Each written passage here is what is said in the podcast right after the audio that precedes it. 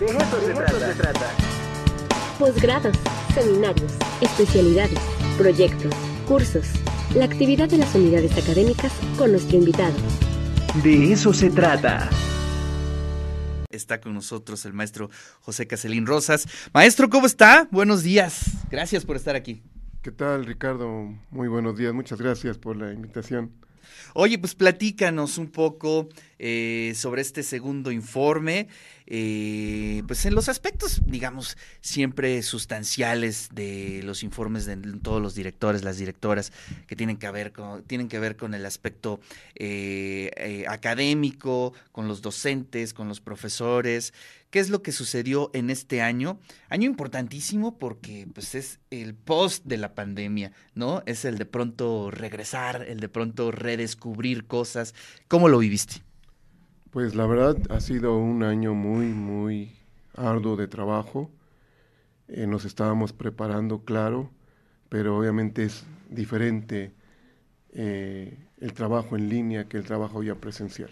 Claro. Definitivamente la escuela con estudiantes es totalmente distinto a una escuela sin estudiantes.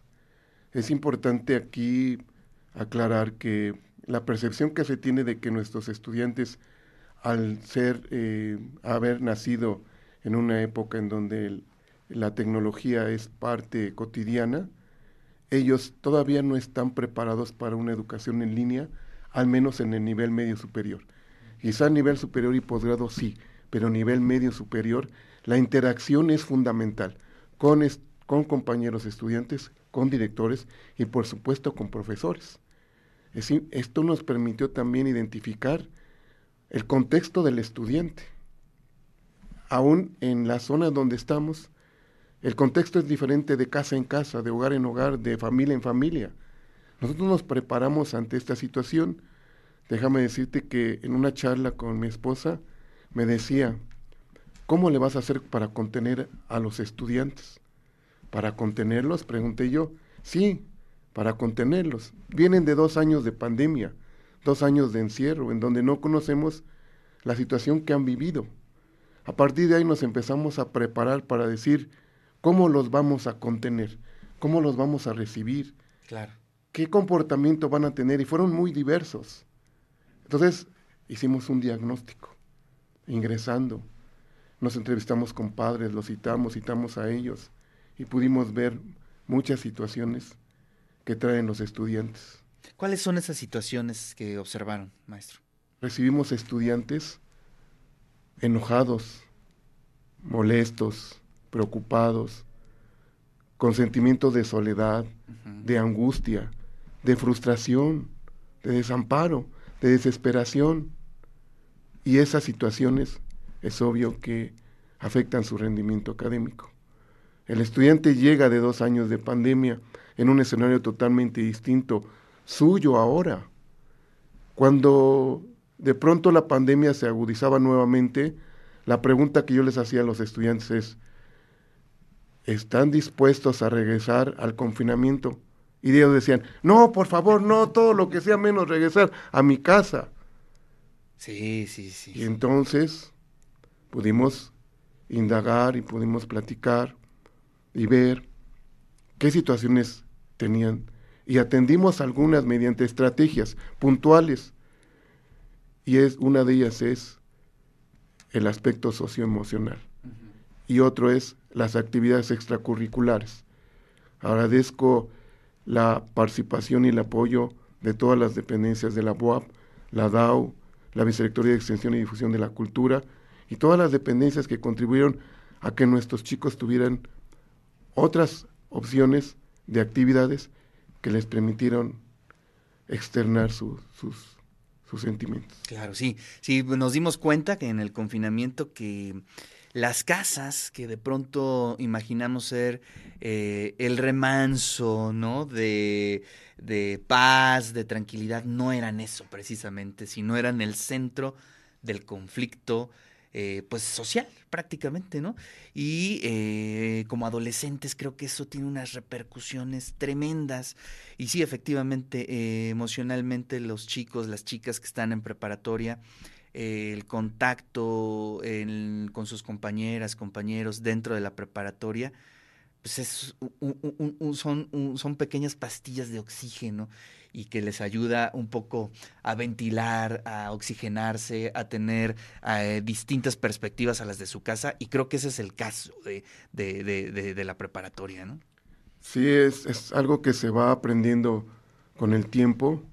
Eh, digo, yo tengo 31 años eh, de servicio, siempre fui docente, tiene poco tiempo que soy directivo, pero realmente el reconocimiento a los docentes, dar clases a nivel medio superior es todo un arte. Dar clases a nivel licenciatura, maestría, doctorado es diferente porque saben las personas a lo que van. A un estudiante darle clases a las 11 del día, a las 12, cuando su energía está a tope, cuando trae arrastrando toda esta situación, pues a veces no está enfocado en su formación académica, pero entonces hay que prepararlos para ello. Y eso ha sido el trabajo de este año, ha sido, insisto, muy arduo, pero muy satisfactorio. Ver a los chicos correr, competir, ganar, expresarse de manera artística con sus trabajos, sus proyectos, las catrinas, las ofrendas. Desde otra perspectiva es algo maravilloso. Los estudiantes tienen una gran capacidad y nosotros tenemos una gran responsabilidad. Así es. Eh, maestro, en el aspecto eh, de los profesores también, ¿cómo les fue? ¿Cómo, digo, también este, el encierro nos afectó a todos, ¿no? Y creo que eh, todos los que tuvimos la oportunidad de dar las clases virtuales, de pronto, pues también caímos en una crisis, ¿no? pasamos prácticamente un año, dos años dando clases a cuadritos en donde no sabíamos quién estaba detrás. También ese es un gran tema, ¿no? Efectivamente, eso es otro de los puntos que abordé ayer en mi informe y mencionaba que efectivamente nuestra planta docente también tuvo su situación, su duelo. Otra cosa, tuvimos muchos estudiantes con un duelo, con duelos no resueltos. Y entonces nuestro departamento de apoyo psicopedagógico se queda corto. Nosotros no estábamos preparados tampoco para ello, por las propias situaciones personales y familiares que tuvimos. El regreso inminente, en su momento, había cierto rechazo, cierta preocupación en los docentes.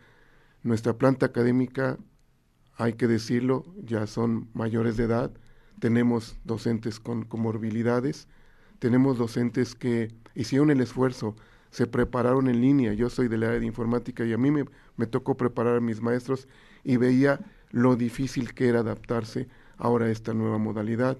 Y experiencias también, pues, eh, maravillosas, a veces chuscas, dar clase en línea, escuchamos. El del gas, el gallo, la abuela, el que vende el fierro viejo, etcétera. O sea, nos damos cuenta. Si bien nos va, porque de pronto se veían otras, cosas. Eso también. Pues sí, esa era la, realidad, ¿no? Y bueno, qué, qué interesante reflexión, maestro. Pues un mensaje para la comunidad de la preparatoria Lázaro Cárdenas. A todos aquellos eh, eh, miembros de la comunidad de la Preparatoria General Lázaro Cárdenas del Río, como lo externé ayer, seguimos trabajando para ustedes.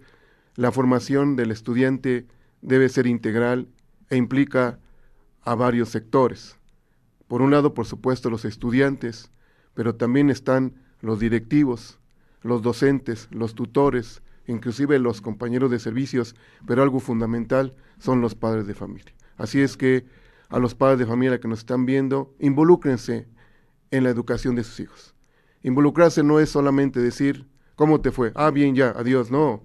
Involúcrense en saber cómo le fue en la clase, cómo expuso, qué problemáticas tienen en algún tema.